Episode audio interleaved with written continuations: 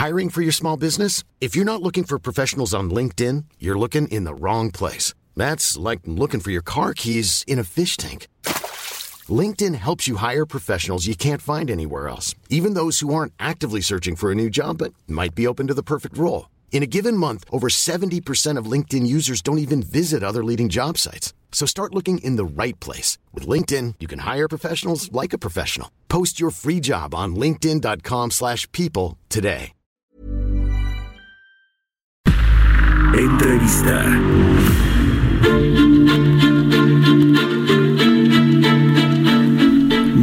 De regreso en Bitácora de Negocios. Eh, bueno, le, le, platicamos aquí pues mucho sobre el tema de la producción petrolera, todas las proyecciones que tiene el gobierno federal, petróleos mexicanos de pues revertir la caída de los últimos años y llevarla hasta un promedio de 2.4 millones de barriles diarios hacia finales del sexenio. Bueno, pues ayer la Comisión Nacional de Hidrocarburos dio a conocer el dato de la producción promedio de petróleo que fue de 1.678.000 barriles diarios.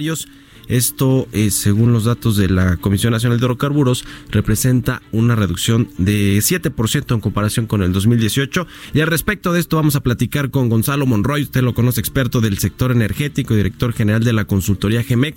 ¿Cómo estás, mi querido Gonzalo? Muy buenos días, gracias por tomarnos la llamada.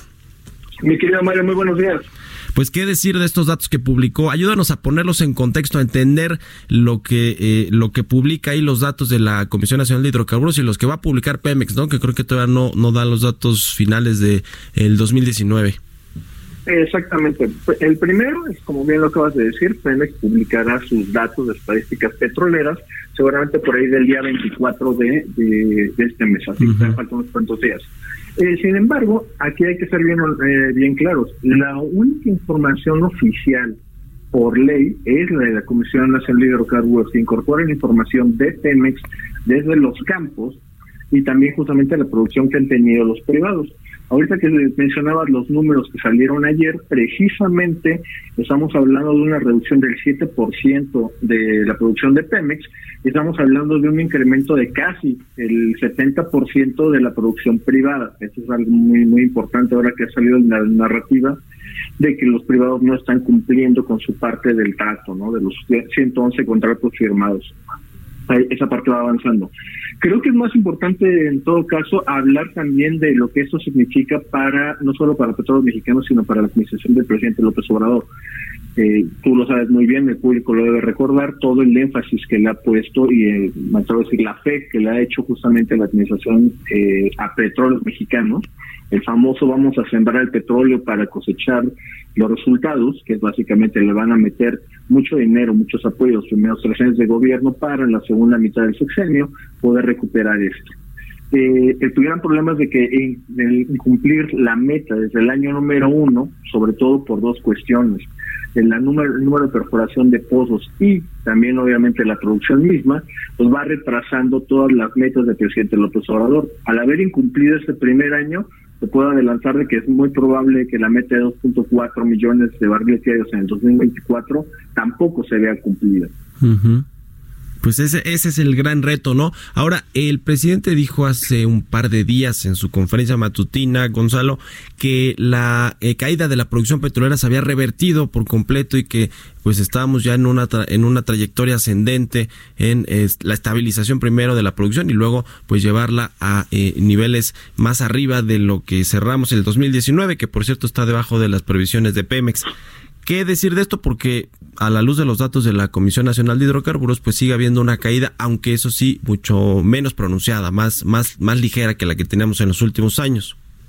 De hecho, esa parte también hay que creo que explicarla muy bien, Mario, porque eh, justamente este masajeo, digamos, de las cifras en el discurso oficial, que ya ha llevado incluso a la propia Secretaría de Energía a tenerle que corregir la plana al presidente. Apenas el lunes el presidente estaba hablando de que ya estábamos casi en 2 millones de barriles, 1.94 el pasado lunes. Bueno, ayer tuvo que salir la Secretaría de Energía a corregir la plana de que en realidad el presidente se refería a la cifra de enero de 2018.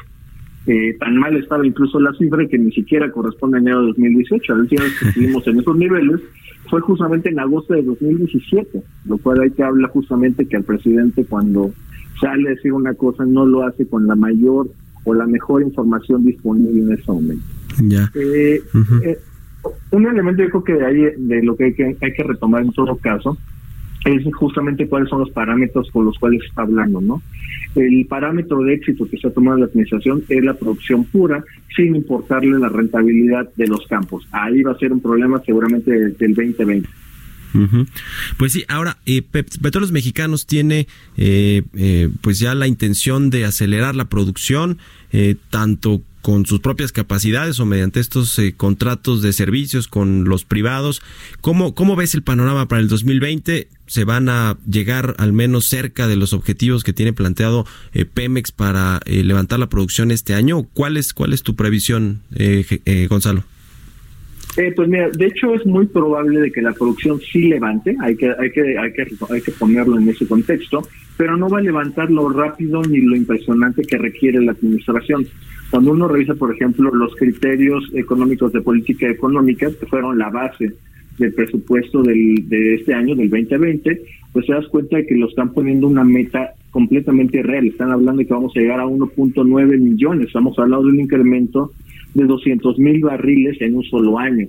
Eh, esto para ponerlo también en contexto, ¿qué tan difícil es? Pues no tienes que México tuvo un incremento de 200 mil barriles, nos tenemos que retrotraer a casi 2007 para poder ver ese ese ese brinco, más de 12 años. Y, No miento, miento es anterior, la, la definición fue en 2003, estamos hablando de 1997, perdóname, me equivoqué por 10 años ahora yo. Sí. de, de, ese tamaño es, es el reto que tiene justamente incrementar la producción.